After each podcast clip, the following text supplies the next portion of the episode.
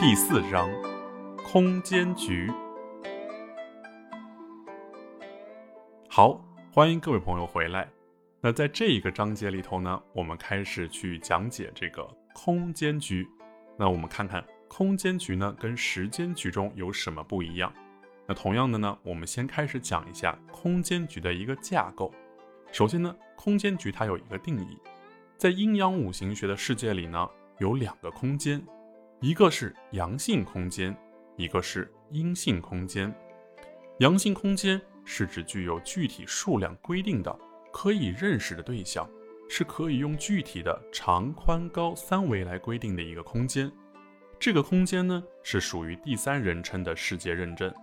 我们所说的东南西北中的概念呢，都在这个范围里头。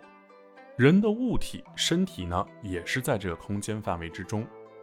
那阴性空间呢，是指没有具体数量规定的、难以用感官认知的对象，是无长宽高三维规定的一个空间。这个空间呢，属于第一人称视角认证。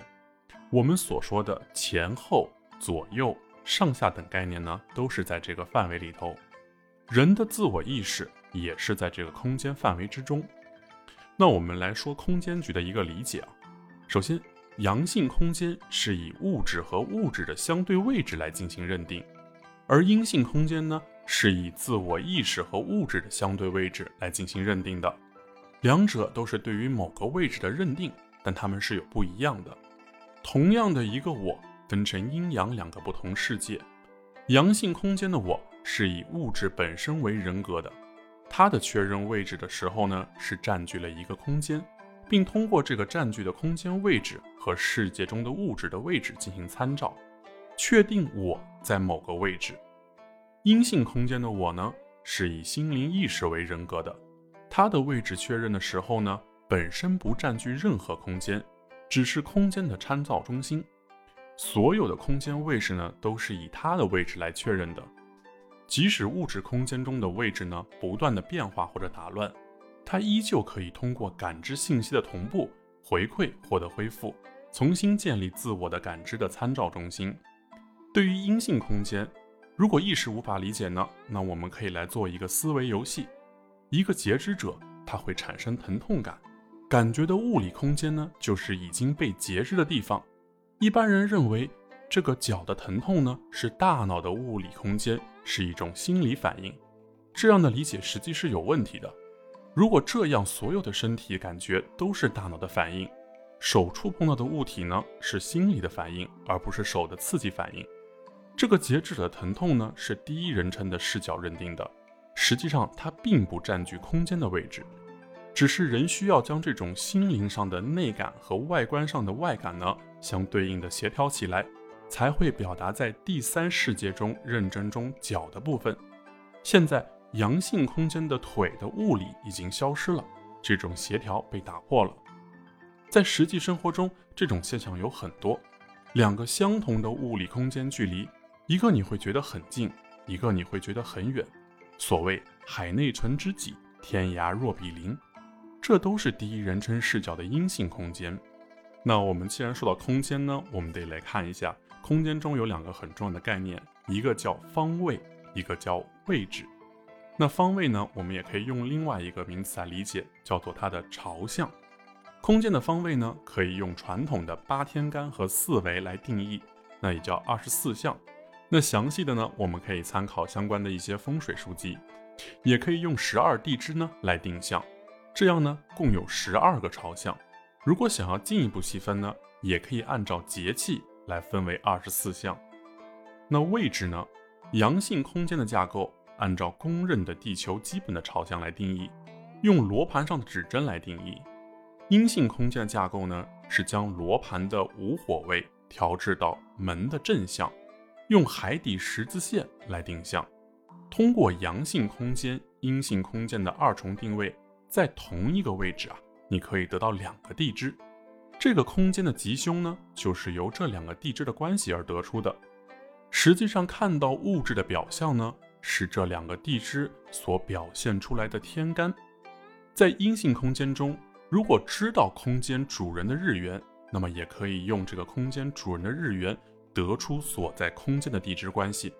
如果不知道这个空间主人的日元，一律用甲木作为日元，得出地支的关系。在五行方位论中啊，笔者就五行的方位呢写了一段体会。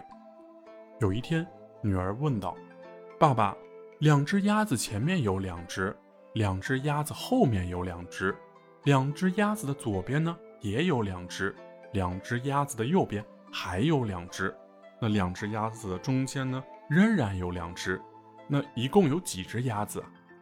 我想了会后，投降到对女儿说：“女儿撅着嘴，真没劲，一共四只鸭子。”我反复了这四只鸭子后，终于对五行的方位论有了更深的一个理解。每一个人都有一个先天的太极方位，这个图呢是以自己为中心向现实展开的，而我们现实空间的方位呢是后天的。是每一个人和其他人共同享有的。这两种图呢，是普遍性和特殊性的区别。简单的说，两个相对而立的人，可以各自以自己为太极点，定义前后左右，但却又不相同。具体到时间局中呢，每一个人以自己为中心，可以划分一个太极。十二个地支以三百六十度角来看，每一个地支是三十度。时间局中这张方图啊，方位图就是我们每一个人的潜意识中的五行方位图。人的行动呢，一般是根据这张图来进行，而且呢，并非是后天现实的地图的方位来进行的。每一个人到一个新的居住地的时候，过一段时间会自己呢将潜意识里这块地图根据现实的状况协调起来，就像从每一个时区到另一个时区一样。会将自己的生物钟呢调整过来一样。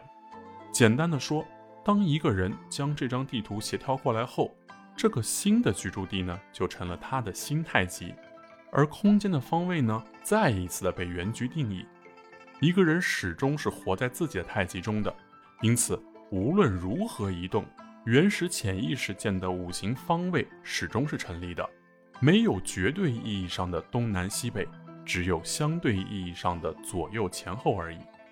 在现实生活中，有一百个人居住在一栋楼中，也许这个楼是正东方，但是居住在其中的人可以是子丑寅卯陈四五位身有戌亥中的任何一个。对这个人来说，他们都只是搬到了一个正东方的楼里。好。在这个空间局的第一章中呢，我们讲到了关于空间局的一个架构，以及呢关于它的方位和位置的这样的一个概念。在下一个章节中呢，我们开始会讲到八天干和四维。那我们下一章再见哦。